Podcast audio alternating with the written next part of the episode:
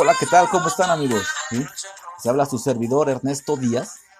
Espero se encuentren muy bien, les mando un saludo.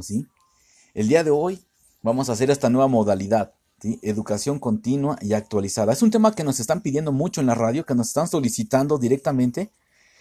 Bueno, en sí vamos a ser realistas, nada más nos lo está pidiendo la maestra, pero vamos a hacerlo. Porque al final del día, si no, va a decir, no, no pasan. Pero como pueblo democrático, el día de hoy vamos a hacer una votación antes de iniciar. ¿Quién vota porque la maestra nos pase a todos? Correcto, yo estoy de acuerdo con eso. Entonces, maestra, no le queda otra más que pasarnos a todos porque una democracia, el pueblo manda.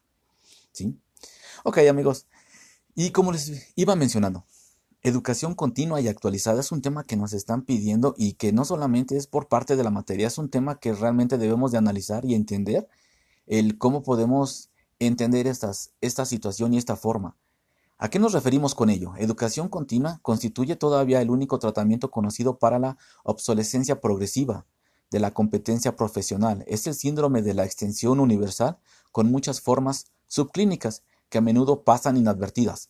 Lo que percibimos del problema es solo el clásico punta de iceberg. Tiene varios sinónimos, tales como la ignorancia continua, degradación del conocimiento y obsolescencia rápida.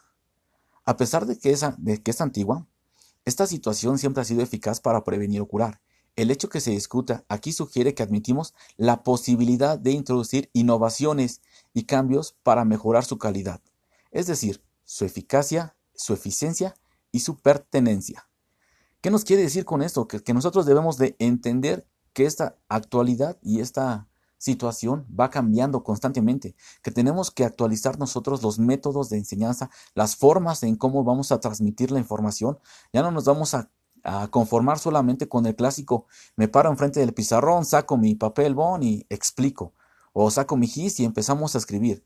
Nosotros debemos de innovar, debemos de tener esas ideas y esa forma para poder hacer que esto fluya y fluya de la mejor manera, porque si uno entiende podemos hacer que todos entiendan. Obviamente tenemos entendido que no toda la gente entiende de la misma manera y no todo el mundo entiende que a veces rojo es rojo, blanco es blanco. Tenemos que eh, entender a qué, a qué círculo vamos dirigiendo nuestra información y de qué forma lo vamos a hacer. No vamos a dar una educación a unos niños de primaria con unos libros muy avanzados. Entonces tenemos que ponernos al nivel de las personitas de primaria y entonces entender que ellos, cómo les gusta más aprender jugando, aprender leyendo, aprender divirtiéndose, tenemos que, ¿sí? Nosotros actualizarnos, ¿sí? E innovar, que nuestra forma de enseñanza sea una eficacia, que realmente la educación continúa como un conjunto de experiencias que sigue una formación inicial. Y así poder aumentar la, poder aumentar la competencia y para que así nos permita un mejor desarrollo de las responsabilidades de la educación. Una educación continua, pertinente, debe responder a las necesidades de salud y ser congruente con los recursos de la comunidad y los planes para mejorarla. En todo este aspecto, nosotros debemos de entender cómo podemos desarrollarlo. Yo creo que aquí todos tenemos una idea. Aquí todos tenemos algo muy claro, qué es lo que queremos hacer y cómo lo vamos a hacer y que a veces nos cuesta trabajo, pero lo vamos a desarrollar.